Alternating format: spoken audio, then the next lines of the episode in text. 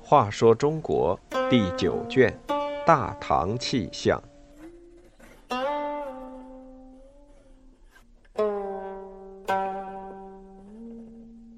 十一，敢喝热汤的赵绰。大理少卿赵绰如何对待诬告自己的人呢？穿红内衣究竟该判什么罪？赵绰秉公执法，为什么有赏却不能升官？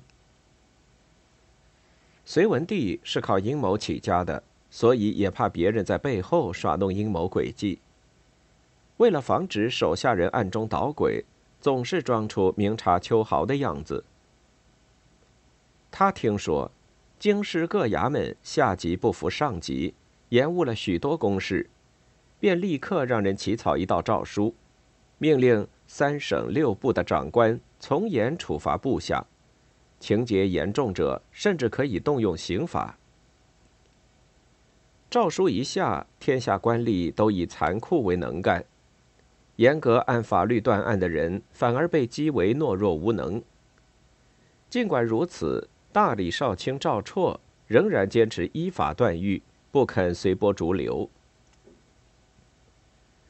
赵绰手下有个善于见风使舵的人，姓来名旷。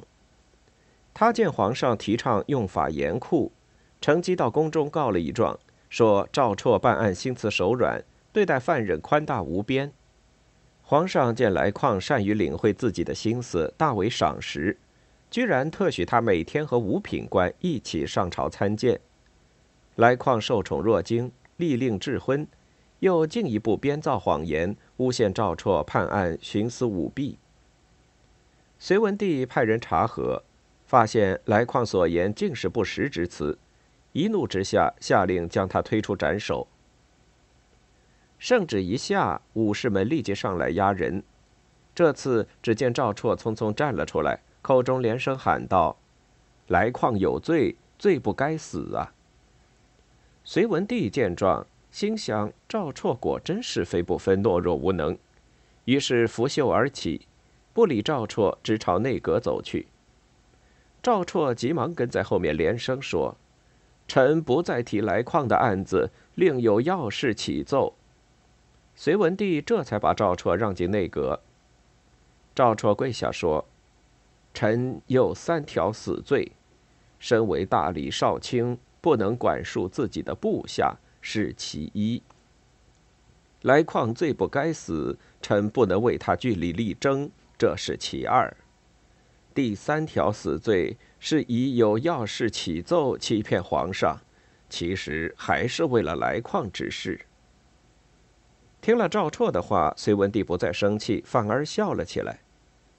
坐在内阁的独孤皇后下令赏了赵绰两盅酒，并连金酒盅一起赐给了他。至于来况，虽然免了死刑，仍被流放到广州。隋朝的官吏都很迷信。刑部侍郎星胆听人说穿红内衣能够升官，不仅自己信以为真，还在同僚中散布。隋文帝得知后大怒。说星胆妖言惑众，要处以死刑。赵绰审理此案，认为依照法律，星胆罪不当死。隋文帝见赵绰又要抗旨，生气地说：“你怜惜星胆，难道就不怜惜自己的头颅？我先把你杀了，看你如何。”赵绰毫不畏惧，说：“陛下宁可杀臣，绝不要杀星胆。”说完，自己走下朝堂，脱去官服，准备受刑。隋文帝不过说说气话，见赵绰信以为真，有些难以收场，便派人劝说赵绰。可赵绰却说：“执法一心，不敢惜死。”隋文帝哭笑不得，把衣袖一拂，又进了内阁。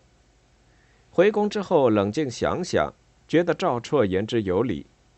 第二天上朝，先把赵绰夸奖了一番，又赐了他三百匹锦缎。隋朝初年，市面上常有假钱流行，朝廷严加取缔，但收效甚微。有一回，手足抓到几个正在使用假钱的人，皇上下令将他们全部斩首。